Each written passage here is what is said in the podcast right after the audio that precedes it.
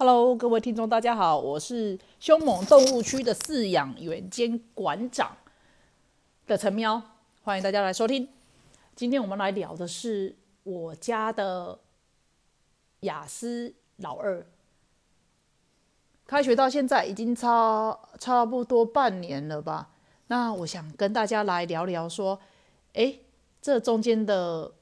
过程跟心路历程。基本上我是一个还蛮天兵的妈妈。当时其实小孩子在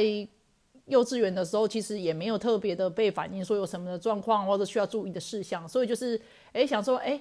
人生的里里程碑哎哇这个小朋友从幼稚园好不容易读了好久好久才毕业，那终于进入小一了，那我这样子应该。生活就会越来越轻松嘛，然后可以分配给自己想做的事情的时间也会更多一些些。那想不到就这样子，原本以为的美梦，就在入学之后没多久，在老师的一通电话之中之中就破灭了。那老师电电话就来了，哇，真的晴天霹雳！老师呢，首先反映的是说，哎，迪迪在学校他怀疑。可能有自闭的倾向，哇，这我真的不是很能接受诶，你知道吗？听到这一种东西，第一个我就是怀疑老师专业。这个你又不是医生，你怎么可以这样随随便便的说可能有这个倾向这样子之类的啦？那事后来看，当然老师他们见多识广，其实看过那么多学生呢，其实大概都可以知道哪种类型会有哪种类型的行为模式，所以其实。有时候其实大家不要防卫心太重了，先先看看或者听听看老师怎么讲，这样他只是提醒你。其实以现在一个老师愿意冒着被家长讨厌或者被家长呃抹抹黑啦，或者点名做记号的风险，然后愿意跟你挺身而出说指出这小孩子可能有什么要注意的的情况的话，某些程度上我们都应该要先去感谢老师，而不是先去质疑对方。那这也是事后来看啊，就是之前的话，我老实讲，当时当时听到的时候，真的不是很能接受，就是经历那种得到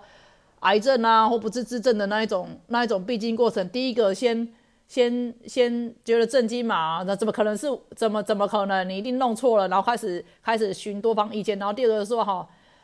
为什么是我？然后跟第三个说哈，好吧，那我接受，我来想想该怎么去处理，就这样子。然后，所以就是我还在那种怎么怎么可能呢？他在幼稚园都没有特别的被讲什么啊，那一定是国小怎么样怎么样之类的。那所以后来我们就开始了说跟老师的很长的一个磨合期。首先，老师反映的是说，小朋友在上课钟响之后，常常让他们找不太到人，找不太到人。我心中想着找不太到人，我正在努力吸收了解，找不太到人。那老师是说，就是有时候甚至要出动警卫、贝贝去帮忙全校的校园里面找人。那找人的话，常常在大树底下，可能在挖土或者玩树叶，我抓蝴蝶、抓虫。说实在，弟弟对于昆虫类真的有特殊的执着。那这也是其实。以雅斯伯格症、自闭症的类群障碍类群里面，其实也是蛮蛮蛮明显的一个点啊。只是我当时还是不是那么的能接受，甚至愿意接受，因为我有一个过动的老大了。老实讲，你跟我今天跟我讲说老二一世的话，我都不是很能接受的事情，因为老大已经够让我忙的了，而且我其实花很多心力在老大身上。好，那老师这么讲，我们就去处理嘛。好，那回来我也是告诫。弟弟说：“哎，上课钟响啊，什么什么之类，我们要做什么事情？”那后来没几天，老师又传来另外一个影片。老师讲，老师讲，就是以传影片给我，我觉得是一个蛮不舒服，或者是感觉被冒犯的那种感觉。那影片中还有两段，一段是说小孩子在音乐课就像只蝴蝶一样，大家都坐着努力唱歌，说他在。在教室飞来飞去，然后好像特意要引起大家注意之类的。那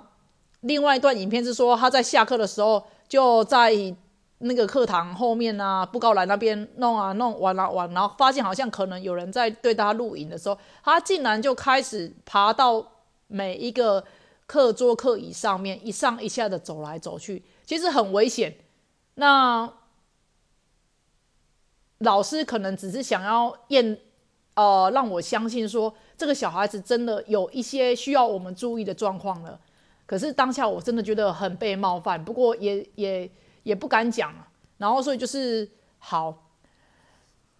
林林总总。在拖了大概有一个多月吧，老师就是一直要我，甚至一直询问我进度，说有没有去看诊啊，啊有没有安排评鉴啊，或者什么之类的。然后后来被老师搞到说，哎，自己其实都已经快躁郁症或忧郁症了，你知道吗？就是真的人变得很脆弱。有一次老师放学的时候去要去接小孩子，然后我去接小孩子，好像迟到个迟到个。五分钟吧，还是十分钟？然后老师就出来讲说：“妈妈咪，你在就是要注意一下时间，不要迟到，不然我那个里面学生还有很多什么的啊，我也没办法一直陪他。那他如果在教他，如果再让他在那个什么呃办公室里面的话，看着影片，如果看太久他看不到，然后再出来在车阵中乱窜这样子，那老师的出发点当然都是好的，就是怕这个小孩子。”会有出什么状况这样子？只是当下的我听起来其实真的也是很不舒服。当下其实就直接崩溃在大哭这样。我甚至在老师面前吼着小孩说：“啊，哈，哎，我都想要放弃这个小孩，怎么怎么这为什么就不能乖一点？”那老师也是安慰我，可是可是我其实没跟老师讲的是说，我发现说我们童年的一些印象。跟记忆会影响你现在的行为模式。我跟老师的第一眼，他让我觉得太像我小时候的某一位亲人。那我们来讲讲讲讲这个亲人吧，就是就是他不管对方说什么，你的。直觉反射动作绝对就是反对他说话的内容。我不知道你身边有没有类似这样子的亲人，就是你会直觉的，就是反反应说，我反对，不管他说的对或不对哦。那也是长大之后才渐渐的了解到，产生自觉说，哎，自己这样子是不对的。明明对方说的是对的，那后来才渐渐去改掉这个习惯。可是那个老师一碰到的时候，其实我就有这种这种直觉，就是觉得很像那个亲人。那。反正跟老师的相处磨合真的很、很、很辛苦，也很不好。后来在有一天，我真的忍不住了，我就跑去找辅导主任。那辅导主任真的是难怪人家可以当辅导主任，就是真的是好一个很温暖的存在，然后说话也是很、很轻、轻、轻，他不是轻柔的，可是就是讲话也是蛮。有力，可是又温温柔而坚定。对我们教养书里面常常讲的温柔而坚定，他真的就是这一种类型的例子。我真应该努力跟对方学习一下。那我永远记得我那时候去找辅导主任第一句话，他好像也也有点事在忙啊，我就跟他讲说：“哎，请问方便那个跟我聊一下吗？”他看我好像怪怪的，他就问我说：“当然可以啊，什么的，你你等你等我一下。”我就跟后来就好顺利聊，就跟他讲第一句话就是说。呃，我来向你求救。那讲一讲，我提出的要求在于说，因为跟老师一年级导师的磨合真的是不是那么的顺利，还有舒服，嘿，然后搞得我情绪部分也都不太 hold 得住，这样，然后希望说可以提出让小孩子转班，转到另外一个一年级导师，因为他那位导师教过我，我那个老大，所以他知道那个状况。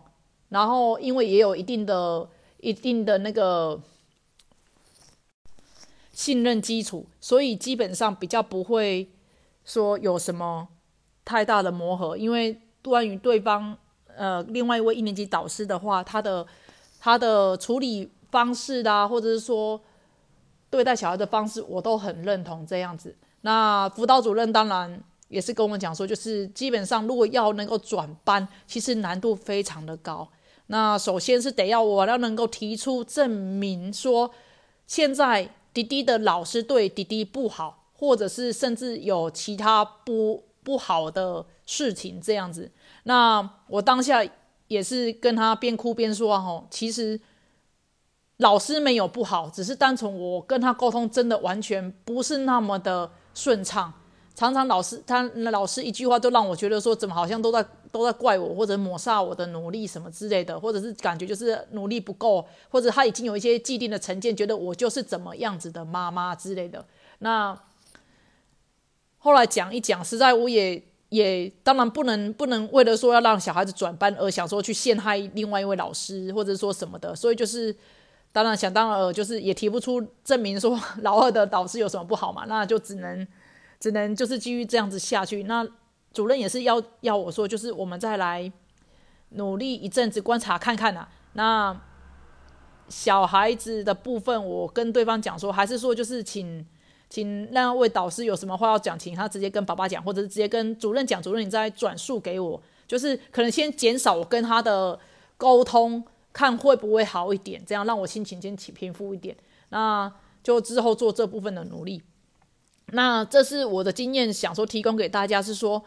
假设有一些老师其实对自己的小孩子提出提出说他可能有些要注意的点，那我们第一开始先不要去反抗，因为其实基本上他愿意提出已经算是还蛮蛮负责任的导师了，因为他大可以不讲，就默默的那个默默的让小孩子讲难听点，让小孩子崩坏，或者是。等到越长越大，然后束手无策这样子。可是他宁愿在他小的时候就先发现，先跟您说，所以这是好的一点。第二个是，有时候跟老师的磨合期真的是需要一点磨合期，不要太快放弃。当然，对于像有些我看在一些社团上面有爸爸妈妈发布的那一种，说可能小孩子在学校被霸凌啊，或者说被老师集体。联合同学集体霸凌那一种，这种这种比较例外的情况，就真的比较建议说，那就真的直接赶快转转学好了。因为我自己也经历过，就是我老大其实也转学过一次。那那个有空在新的单集再来跟大家分享。就是在一些特殊情况之下，我发现当你要求要转班很难，转学真的还比转班还要简单。这是我觉得是一个可以提供给大家的一个出口，就是真的不行，那个那个老师真的对我们的小孩子不好，或者造成伤害的话，那请直接转学吧，这样对大人对小孩子都好。可是这绝对不是一个你觉得可以直接直接直接觉得说就是一再的转学，转一学一次两次那就算了。如果当你发现这小孩子一直在转学的时候，你就要注意会不会我们要反思自己，其实才是。可能有问题要的一方，这也是要让大家去思考看看的部分。好喽，这集先谢谢大家的收听，我们下次再见喽。